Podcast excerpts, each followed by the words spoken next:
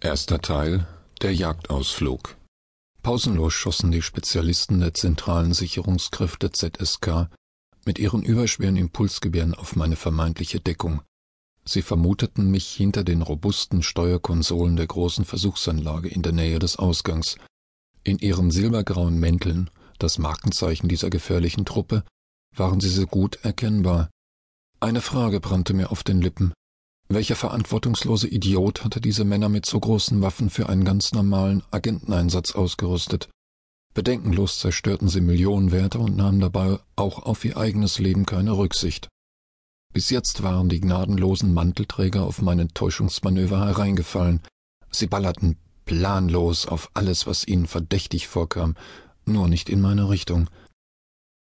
Irgendwie erinnerte mich die Vorgehensweise an alte amerikanische Kriegsfilme, wo Menschen und Material auch oft vollkommen sinnlos für irgendwelche hirnrissigen Ideen gewissenloser Generäle geopfert wurden. Mir blutete das Herz, wenn ich an die zum Teil unersetzlichen Instrumente dachte, auf die meine Verfolger leichtsinnig feuerten. Warum musste es gerade hier zum großen Showdown kommen? Ich befand mich im Haus der Wissenschaft, einem ultramodernen Hochhaus im Zentrum von Europa City. Mit einem dumpfen, ungeheuer wuchtigen Knall implodierte ein kleiner Energieträger etwa dreißig Meter von mir entfernt. Zischend sausten faustgroße Splitter der Ummantelung durch den Raum. Die Druckwelle raubte mir fast den Atem. Gebückt zwischen schweren Stahlschränken und einem tragbaren Energieschirm, über mich haltend, konnte ich sehen, wie durch umherfliegende Trümmerstücke wertvolle Geräte und wichtige Armaturen zu Bruch gingen. Überall in den weiträumigen Laboratorien flammten kleine Brände auf, hervorgerufen von glühend heißen metallen Teilstücken des Energieträgers. Rußiger Qualm quälte meine Lungen und der beißende Gestank nach verbranntem Kunststoff verursachte mir Übelkeit. Zu allem Unglück begannen meine Augen von den ätzenden Verbrennungsgasen zu tränen. Trotz meiner Warnungen hatten die Agenten auf das hochempfindliche Gerät geschossen. Waren sie wirklich so dumm? Die Empfindlichkeit der hochexplosiven Energiemodule war doch allgemein bekannt.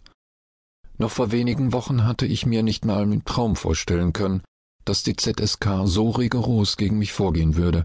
Schließlich stammte ich aus einer der angesehensten Familien von Europa City.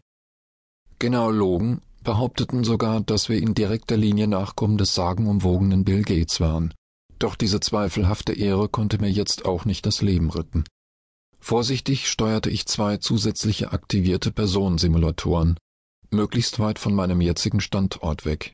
Personensimulatoren, PSIMs, waren von mir entwickelt hochempfindlich fliegende Miniaturroboter mit einer biologischen Komponente. Sie simulierten meinen körpereigenen Geruch sowie die kodierten Signale des implantierten Identifikationschips oberhalb meines Herzens. So hoffte ich mir wenigstens eine Zeit lang die Agenten vom Leibe zu halten.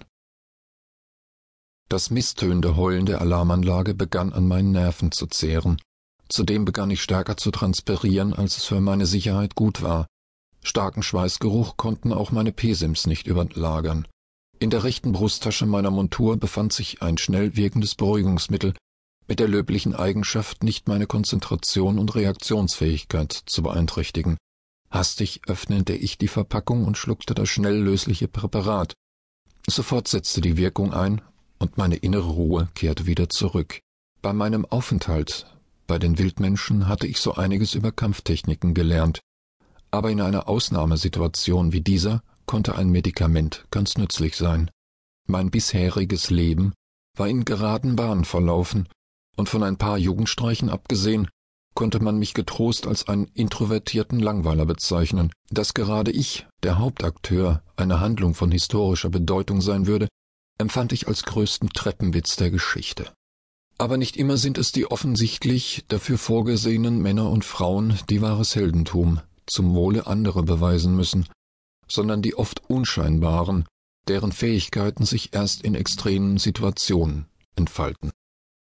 Meine Verfolger hatten mittlerweile bemerkt, dass ich sie hereingelegt hatte.